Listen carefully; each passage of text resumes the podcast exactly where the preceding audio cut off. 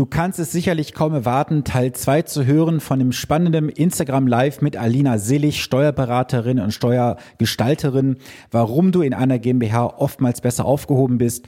Und wir werden heute mal richtig einen draufsetzen mit sehr viel Inhalt. Deswegen nimm dir gerne Notizen von gestern, schreib jetzt nochmal kräftig mit und du weißt, danach heißt es umsetzen. Ich wünsche viel Spaß und viel Erkenntnis mit der heutigen Episode. Wir legen direkt jetzt los. Das freut mich. Das freut mich. So, jetzt habe ich hier eine Frage, die ist länger. Ich lese sie mal ganz kurz, kurz vor. Ich habe hier eine Tabelle, die mir sagt, dass der Durchschnittssatz bei 60.000 Euro Einkommensteuer bei nur 28,55 Prozent liegt. Das ist ja dann weit weg von dem Spitzensteuersatz. Wie kommt der Unterschied zwischen Durchschnitt und Spitzensatz zustande? Das fragt die liebe Tatjana. Ja, also der Unterschied kommt so zustande. In Deutschland gibt es hier eine Progression. Also erstens gibt es einen Betrag, der gar nicht besteuert wird. Das sind ungefähr die ersten 10.000 Euro, die man verdient. Und dann fängt es ab einem gewissen Steuersatz an. Ich meine so ungefähr bei 16 Prozent. Und dann erhöht sich nicht nur der Steuerbetrag, sondern auch der Prozentsatz. Je mehr man verdient, desto höher der Prozentsatz. Das heißt, bei 60.000 Euro ist es richtig, ist der, ist, der Durchschnitt, ist der durchschnittliche Steuersatz auf die 60.000 Euro gerechnet, inklusive des Freibetrags und inklusive der ähm, niedrigen Steuersätze, die man nutzt, also die Progression, den, die Nutzung des Progressionsvorteils, ist man in einem Durchschnittssteuersatz von 28 bis 30 Prozent in dem Dreh. Das ist auch das, was in der GmbH in der Thesaurierungsbesteuerung äh, hat. Deswegen sagen wir, äh, ab dem Zeitpunkt lohnt, also bis zu dem Zeitpunkt lohnt sich das noch nicht so sehr, weil eben dieser Durchschnittssteuersatz auf privater Ebene und auf der GmbH-Ebene ungefähr mhm. gleich ist. Jeder zusätzliche Euro, den man dann verdient, unterliegt aber nicht dem durchschnittlichen Steuersatz, sondern dem Grenzsteuersatz. Weil jeder Euro, den man zusätzlich verdient, darauf zahlt man nicht 28 Prozent, sondern 44,31. Das heißt, jeder Euro, den man danach spart, spart einem nicht den durchschnittlichen Steuersatz, sondern den Grenzsteuersatz von 44,31 Prozent. Das heißt, ab diesem Zeitpunkt besteuert man in der GmbH immer 30 Prozent ungefähr und bei einer, äh, bei einer Privatperson oder einem Einzelunternehmen aber 44,31 Prozent. Das heißt, ab dem Punkt lohnt sich das. Okay. Ähm, mir ist gerade noch eine Sache gekommen. Wir sitzen jetzt auch gut 450, 500 Meter auseinander. Warum macht es nie Sinn, einen Steuerberater in einem eigenen Veranlagungsbezirk zu haben, wo man selber sitzt? Ja, das ist äh, tatsächlich so ein bisschen ein Erfahrungswert, weil wenn man natürlich weit weg ist, dann ist es so, dass man auch so ein bisschen mehr mit dem Finanzamt diskutieren kann. Ähm, einige Steuerberater, die beispielsweise lokal sind und äh, immer mit dem lokalen Finanzamt arbeiten, die haben das Problem, die können sich das nicht verscherzen mit dem Finanzamt. Und deswegen sind sie manchmal ein bisschen vorsichtiger. Okay, also ganz klare Empfehlung auf meinerseits. Holt euch immer einen Steuerberater, der weit weg ist, weil er kann dann von weit her auch mal richtig boxen. So, also wie gesagt, wer jetzt noch dazu gekommen ist, schön, guten Abend, schön, dass ihr dabei seid. Wenn ihr Fragen habt, gerne den Fragesticker. Wir gehen jetzt noch gut Viertelstunde, halbe Stunde, je nachdem, wie lange es dauert, das Ganze durch. Also haut's gerne mal in die Tasten. So, ähm, was würde auf mich äh, zukommen, wenn ich jetzt mich für eine GmbH entscheide? Die Frage ist natürlich jetzt relativ allgemein, Fabio. Äh, kannst du gerne mal kurz in den Chat reinschreiben, was du damit genau meinst, dann können wir da gerne drauf eingehen. Ähm, ich habe gerade einen Kommentar gesehen, ich gehe mal ganz kurz hoch. Der war hier gewesen und zwar schrieb dort gerade jemand, ich heul gleich vor Wut. Ich kann das nachvollziehen. Also ich habe auch damals hier gesessen, jetzt nicht in dem Büro, sondern im alten, wo ich dachte, fuck, warum habe ich diese Deppensteuer bezahlt? Also zu viel im fünfstelligen Bereich. Wo ich sage, hätte ich eigentlich umbuchen können. Aber man muss halt Lehrgeld bezahlen. Es ist aber nie zu spät. Also wichtig ist einfach, jeder, der jetzt heute Abend hier dabei ist, live, übernimmt jetzt einfach die Verantwortung. Wir haben jetzt März. Ihr habt noch Möglichkeiten, in diesem Jahr einiges zu gestalten, weil noch neun Monate vor euch liegen. Nur jetzt zu sagen, ja, ich mache mir mal Gedanken, ah, mal gucken und ich frage meinen Steuerberater, geh doch, also jetzt meine Empfehlung, man kannst du gerne einhaken, Alina, wenn es jetzt falsch ist, geh auf den Steuerberater zu und stell die Frage, sag mal, lohnt sich eine GmbH? Und wenn er sagt pauschal, nö, dann frage ihn doch einfach mal, wie er es berechnet hat. So, wenn es nicht zeigen kann, ist es einfach nur, genau, ist persönliche Meinung. Und das ist ja etwas, was ich ja in meiner Beratung auch machen muss. Ich habe persönlich auch eine ganz andere Meinung, wie ich investiere, wie das, was ich meinen Kunden letztendlich empfehle. Weil ich kann ja nicht meine Meinung am anderen überstülpen. Nur weil ich vielleicht dann als Steuerberater sage, boah, ich habe keinen Bock auf äh, Bilanz und Hinterlegung und Fristen und weiß der Geier was, ja, sorry, das, dafür wirst du nicht bezahlt, lieber Steuerberater. Du wirst dafür bezahlt, dass du mir die Arbeit abnimmst, dass du mir hilfst, Steuern zu sparen. Und da, faktisch hat der Steuerberater gar keinen Nachteil dadurch, weil je mehr er natürlich auch entsprechend an Dienstleistung erbringt, umso mehr verdient er natürlich auch. Entweder über die äh, Steuerberatergebührenverordnung, komme jetzt nicht drauf, wie sie heißt, eine Abkürzung, oder halt über eine Honorarvereinbarung. Also das ist so ein Paradies für einen Steuerberater, wenn er sagt, super, ich habe da einen Auftrag bekommen und dann sagt er, okay, kostet, was ich 2000, 2500 Euro, bist du mir einverstanden, Unterschrift, Auftrag ist safe. Also ich verstehe es nicht. Ja. Oh, da schreibt äh, gerade der Teilnehmer, ich frage meinen Steuerberater nicht mehr, ich habe diese Frage schon bestellt und es hieß, nein, das ist zu teuer. Was das genau? ist zu teuer. Genau, was ist zu teuer? Ja, da gibt es ja diesen schönen Spruch von dir, Kräuter, hast schon mal einen äh, Flugzeugträger gekauft, das ist teuer. ja, ich meine, der, der Spruch ist inzwischen abgedroschen, weil den jeder kennt, aber faktisch, was ist zu teuer? Nee, zu, es ist zu teuer, nichts zu tun. Es ist zu teuer, jedes Jahr im Finanzamt Gelder irgendwo hinzupusten, die du selber verwenden könntest. Und machen uns nichts vor, wir alle als Unternehmer haben da ein Riesenproblem, wie alle Angestellten auch. Wir wissen nicht, wie es uns in 20, 30 Jahren gehen soll finanziell. Also ist doch jeder Euro, den wir heute auch sparen, zusätzliches Kapital, was wir für unseren Lebensabend nutzen könnten. Also für, für mich ist das aktuell ein Paradies, mit einer GmbH zu arbeiten. So, schreibt noch jemand gerade so ärgerlich, extra vor der Gründung alles gefragt, aber das lohnt nicht, zu viel Aufwand, ja, jetzt weiß ich vieles besser. Danke fürs positive Feedback, äh, in diesem Fall Anja. Und Anja und ich kennen uns ja auch persönlich und wir hatten damals auch darüber gesprochen. Ich gesagt habe, macht euch mal Gedanken dazu. Es rächt sich jetzt. Aber wie gesagt, das kann ja zur Not auch noch heilen in dem Moment. Ähm, ja. Und hier andere Teilnehmer oder die Teilnehmerin schreibt auch gerade, wenn man so viel sparen kann, ist es ja egal, ob die der neue mehr kostet. Klar ist das völlig egal. Und macht auch nicht diesen, diesen Preiswert bei Steuerberatern. Also das ist ein Punkt, den ja auch viele machen. Ja, ich gehe zum Steuerberater A, frage, was das kostet, und gehe zu B, frage, was kostet da. Wofür entscheidet man sich? Ja, fürs Billigste. Das ist nicht das Gleiche. Also immer hinterfragen. Was ist mein Nutzen? Wie arbeitest du? Äh, wer ist das Klientel? Hast du Einzelunternehmer? Hast du GmbHs? Wie auch immer. Also fragt, fragt, fragt. Oh, oh jetzt, jetzt kommen die Kommentare. So, warte. äh, ja, tatsächlich hat auch mein Steuerberater gefragt. Er meinte auch, es wäre zu viele Kosten für die Steuerberatung, wenn meine Auftragslage noch nicht so hoch ist. Ja, da haben wir vorhin eingangs drüber gesprochen. Das muss natürlich ein gewisses Level haben. Aber wie Alina vorhin schon sagte, Fabio, auch da denken vom Ende. Was ist, wenn die Auftragslage höher geht? Dann ist es jemand vielleicht gar nicht mehr möglich, vom Einzelunternehmen rüber zu gehen, wenn da gewisse Parameter nicht erfüllt sind. Also von daher, es ist immer als Investition in die Zukunft. Auch wenn es vielleicht die ersten zwei, drei Jahre teurer sein wird.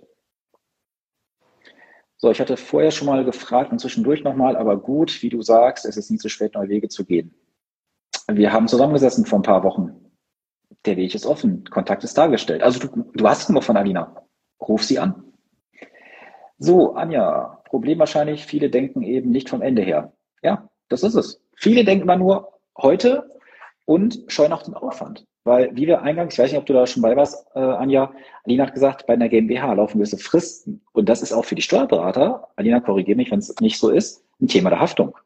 Wenn auf einmal jetzt irgendwelche Steuerfristen verpennt werden, Abgabefristen, ja, das liegt auf Seiten des Steuerberaters. Und da ist gerade so der Bundesanzeiger, also da habe ich ja letztes Mal schon was zu gesagt, da könnt ihr immer gucken, wie es beim Mitbewerber auch aussieht, bei einer Kapitalgesellschaft. Wenn da nicht fristgerecht eingereicht wird, dann gibt's 103,50 Euro Ordnungsgeld, glaube ich, heißt es. Und wenn du dann innerhalb von vier oder sechs Wochen nicht ablieferst, dann zweieinhalbtausend Bußgeld und es wird von Mal zu Mal teurer.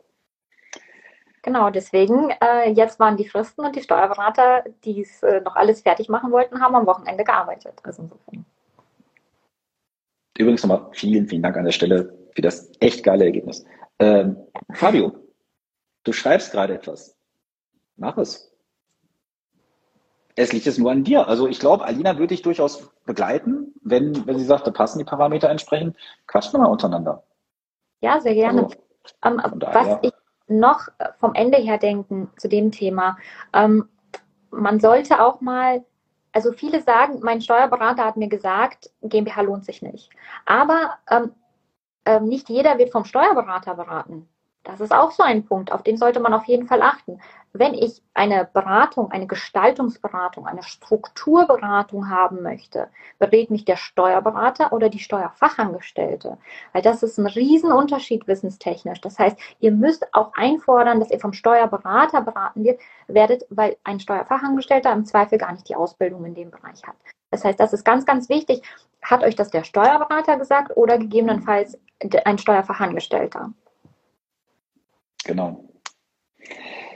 Gut, da war gerade noch ein Hinweis gewesen. Und zwar danke für die, Au also äh, wir gehen nochmal zurück, Alina, zu dem Thema Grenzsteuersatz und Durchschnittssteuersatz. Da mhm. kam noch die Anmerkung, danke für die Auskunft. Laut der Tabelle liegt der Durchschnittssatz bei 500.000 Euro bei 44 Prozent. Das heißt, hier erreicht man, wenn den Spitzensteuersatz, warum ist die Grenze, wo es sich lohnt, dann schon bei 60.000 und nicht erst bei 500.000? Ähm, wieder, es ist der Unterschied zwischen ähm, Durchschnittssteuersatz und Grenzsteuersatz. Das ist also sozusagen mathematisch. Irgendwann ist es so, wenn eine Progression da ist, das heißt, die Steuersätze sich anheben, ist es so, dass man, wenn man besonders viel verdient, dass dann sich auch der Steuersatz im Durchschnitt an, den, an die Grenze angleicht. Also quasi, hier ist die Grenze und das gleicht sich dann irgendwann an im Durchschnitt. Aber wir reden von Grenzsteuersätzen. Das heißt, ab 60.000 da ist ja dieser Durchschnittssteuersatz von 30 äh, Prozent ungefähr. Ab da ähm, ist es so, dass jeder weitere Euro 44,31 Prozent Steuern äh, kostet. Man muss auch verstehen, ähm, dieser Durchschnittssteuersatz, das ist ja ein Durchschnitt gerechnet, aber jeder Euro, der erste Euro kostet gar keine Steuern, die ersten 10.000 Euro kosten keine Steuern, denn die nächsten äh, paar tausend Euro kosten 16 Prozent Steuern, dann erhöht sich das noch mehr auf 20 irgendwas. Und das steigt ja immer, bis man in diesen 44,31 Prozent ist. Weil wenn man 10.000 Euro zum Beispiel verdienen würde, würde man gar keine Steuern zahlen, weil äh, selbst, selbst wenn also der Grenzsteuersatz danach höher ist, das heißt, da ist man im, in, in gar keinen Steuern mehr drin. Das heißt, man muss immer gucken, wenn ich den nächsten Euro verdienen werde, oder möchte, wie viel, wie viel Steuern muss ich denn zahlen für jeden zusätzlichen Euro, den ich verdiene? Die ersten 60.000 sind 30 Prozent im Durchschnitt. Aber jeder Euro, den ich darüber hinaus verdiene, ist 44,31 Prozent. Ja. Und wenn ihr das mal gucken wollt, da gibt es eine schöne Möglichkeit, da gibt es einen Rechner vom Bundesfinanzministerium, da sieht er diese Kurven auch, da ist erstmal eine Nulllinie, also die Todeslinie, sag ich mal, die ist null äh, ist ja wie beim EKG-Gerät und dann steigt es langsam an. Dann sieht man, das eine steigt relativ kurvig an, das andere geht dann relativ steil nach oben. Da gibt es immer so ein Gap zwischen. Also das könnt ihr euch da auch gerne mal angucken. Ähm, was haben wir noch hier? Was macht in eurem Fall einen Finanzberater und ein hm, was macht in eurem Fall ein Finanzberater und ein Steuerberater? Gibt es dabei Überraschungen, weil du, Sven, berätst zum Teil ja auch GmbHs. Äh, nein, ich korrigiere. Ich berate keine GmbH. Also, ja, also GmbHs selber berate ich, aber jetzt nicht zum Thema Steuern oder sowas. Ähm, also es gibt viele GmbHs, die aktuell auch bei mir Gelder investieren, ja, weil die GmbHs aktuell ein Problem haben. Strafzinsen.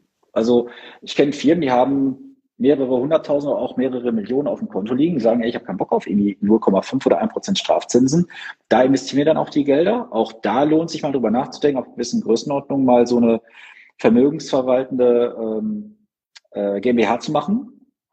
Äh, gerade wenn man dann auch mal Gelder in so eine Holding hat, das Ganze dann darüber zu steuern.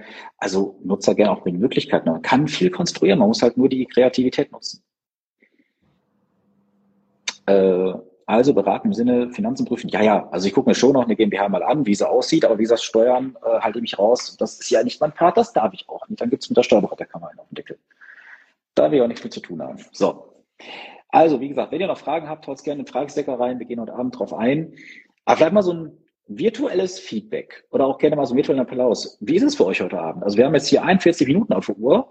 Ich finde, das ist heute Abend ein geiler Input, den ihr so nicht woanders bekommt. Woanders hättet ihr schon mehrere hundert Euro bezahlt heute Abend für Lau. Popcorn habt ihr euch vielleicht selber besorgt, Cola auch. Also gebt mir gerne mal ein Feedback, wie es für euch ist. Was war der große Aha-Moment heute Abend für euch? Äh, da schreibt jemand Daumen hoch, so geil. Danke, danke dafür. Also, ähm, wenn es für dich in Ordnung ist, Alina, also jeder, der jetzt sagt, ey, geil, ich will mehr, ich will wissen, lohnt es das für mich, lohnt sich's nicht. Also wer möchte, dem gebe ich gerne deine Nummer. Wenn du sagst, das ist in Ordnung, kontaktiert mich gerne. Ich gebe euch die Nummer von Alina, ruft sie an, schreibt ihr und dann macht das also unter vier Augen aus. Ja, können wir gern machen.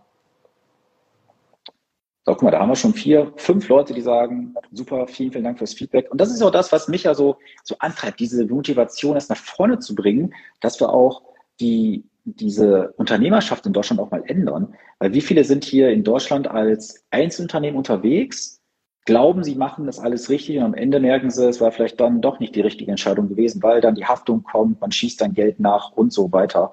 Also von daher, ich persönlich bin Freund von GmbHs. Es ist richtig gut, es motiviert mich jetzt eher eine GmbH zu gründen, beziehungsweise es in Angriff zu nehmen. Fabio, let's do it. Woran, woran soll es scheitern? Ich kenne ja die Hintergründe bei dir. Also setz um. Gibt es eine Aufzeichnung? Ich bin zu spät. Ähm, ich sag mal so, da habe ich jetzt einen Gegenpart, den müsste ich fragen. Es gibt vielleicht die Möglichkeit, ich habe das noch nie gespeichert. Ich weiß, dass mich nachher, nach dem Beenden, Instagram fragt, willst du speichern? Wenn ich die Möglichkeit bekomme, dann würde ich das Ding einfach in den Podcast hochladen bei mir als Tonspur, wenn es für dich in Ordnung ist, Alina. Weil, wie gesagt, das sind deine Rechte jetzt von deiner Seite. Kannst du gern machen. Okay, also den Podcast Vermögensaufbau abseits der Masse gerne abonnieren bei Apple, Spotify, Deezer, Amazon, keine Ahnung, wo es ihn überall gibt. Abonniert ihn gerne und dann gibt es die Episode in einem der nächsten Tage mal ganz spontan zwischendurch als Sonderepisode. Also haut da gerne mal ein Abo rein. So, ein bisschen Promo muss auch heute Abend mal sein. So, danke ihr zwei für die tollen Informationen über die GmbH. Jetzt habe ich besseren Durchblick. Ja, Sven, spreche unbedingt das Audio und lade es im Podcast hoch. Mache ich ja. Sehr, sehr gerne. Wie gesagt, jetzt habe ich das okay bekommen.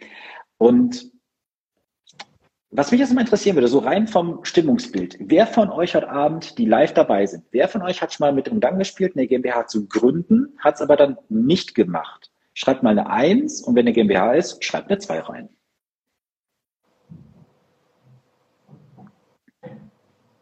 Vielleicht können wir in der Zwischenzeit nochmal so ein Ding aufgreifen. Ich sehe gerade einen Kommentar, weil eine GmbH macht auch mehr aus als ein Einzelunternehmer.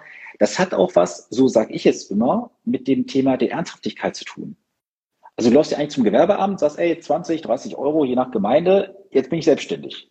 Bei einer GmbH musst du schon mal 25 Kilo auf den Tisch legen. So, da hast du auch gewisse äh, Offenlegungspflichten. Du musst ja Transparenz halten, das mit Bilanzen und so. Das machst du ja als Einzelunternehmer in der Regel gar nicht.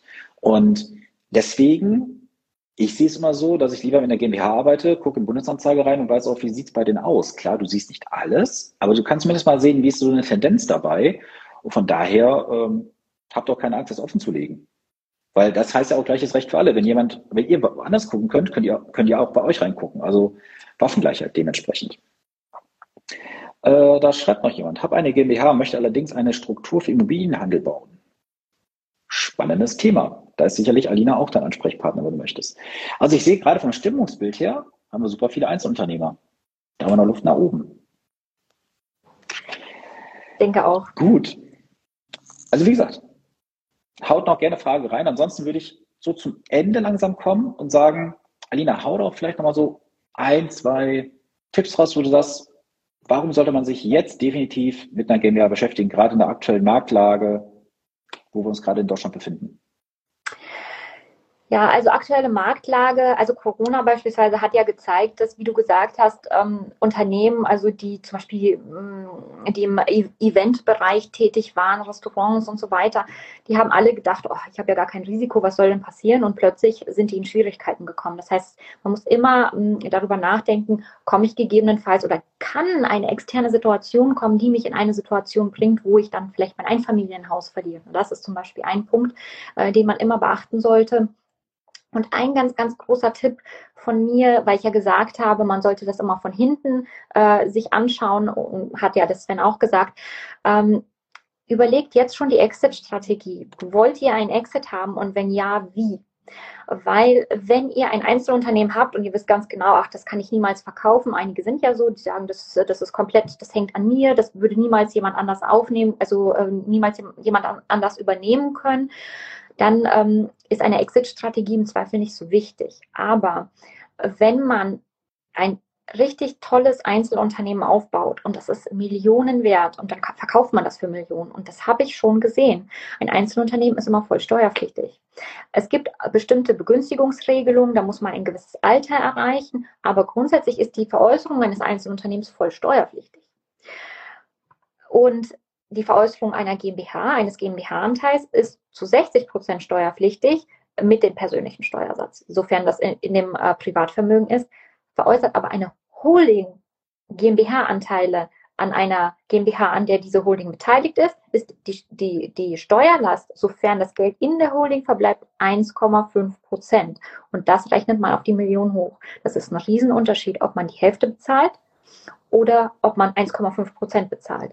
Weil dieses Geld kann man reinvestieren, das kann man sich im Alter ausschütten, man kann sich dadurch eine Rente aufbauen, ähm, also so eine Art Rente aufbauen.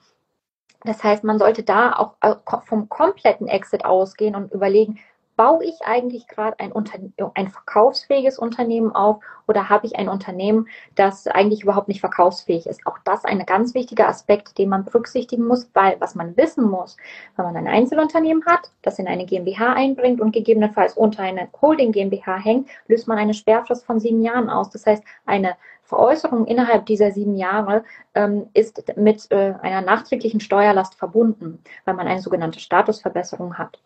Das heißt, man muss mindestens, wenn man ein Einzelunternehmen hat und so eine Einbringung machen muss und diese 1,5 Prozent haben will, muss man mindestens sieben Jahre vorher diese Struktur haben. Ja, jetzt will ich mal, ich habe äh, gerade mal im Kopf gerechnet, auch eine Million Erlös, wenn du das über eine Holding machst, 15.000 Euro Steuer machst du es jetzt als Einzelunternehmer? Gewinn. Gewinn. Äh, Gewinn. Okay, Gewinn. Sogar Gewinn.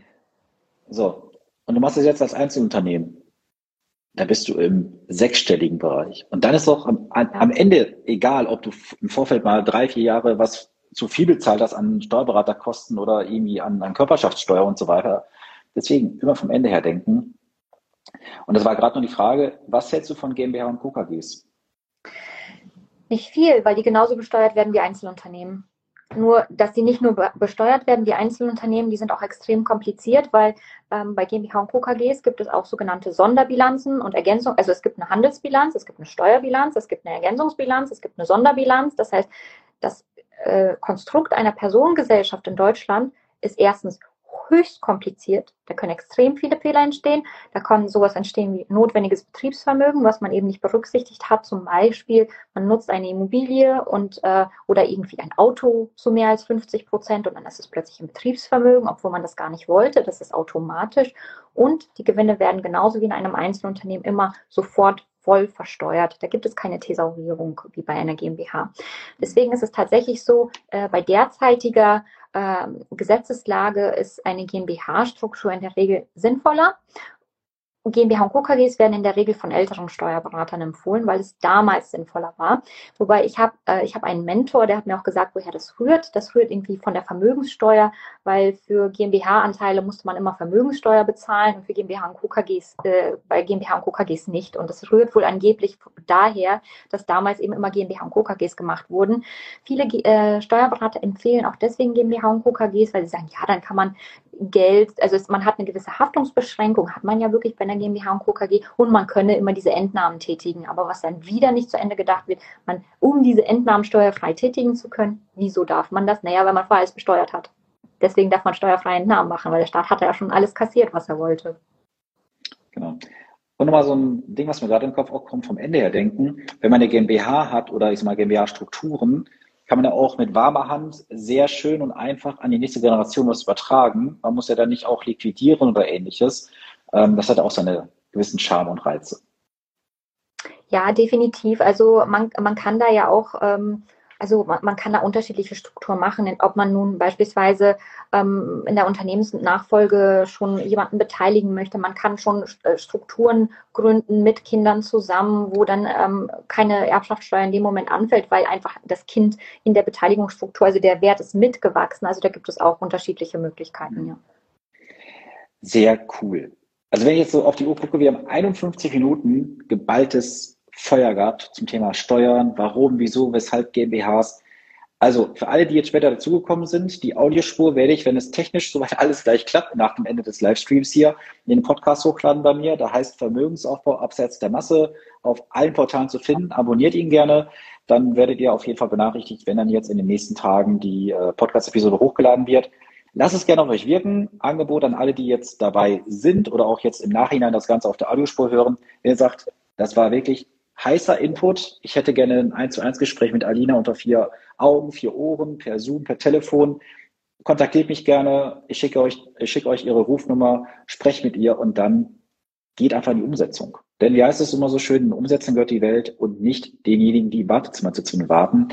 Also nutzt gerne die Chance. Mir hat es auf jeden Fall heute Abend einen riesen, riesen Spaß gemacht, Alina. Vielen Dank für deine Zeit. Sehr gerne. Und ja, wenn ihr jemand nochmal sagt, hey, ich habe nochmal so ein Thema zum Thema, äh, nochmal so einen Wunsch zum Thema Steuern, schreibt mich an.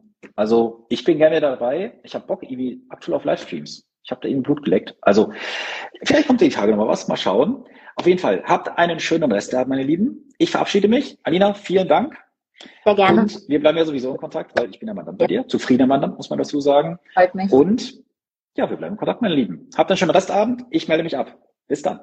Tschüss. Wow, war das nicht ein spannender Inhalt? Diese Stunde an Zeitinvestment hat sich auf jeden Fall x-fach gelohnt, wie ich finde.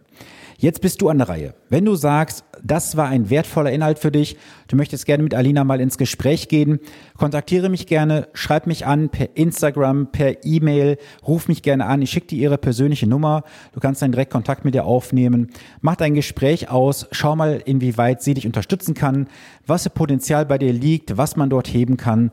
Und jetzt heißt es, umsetzen, umsetzen, umsetzen.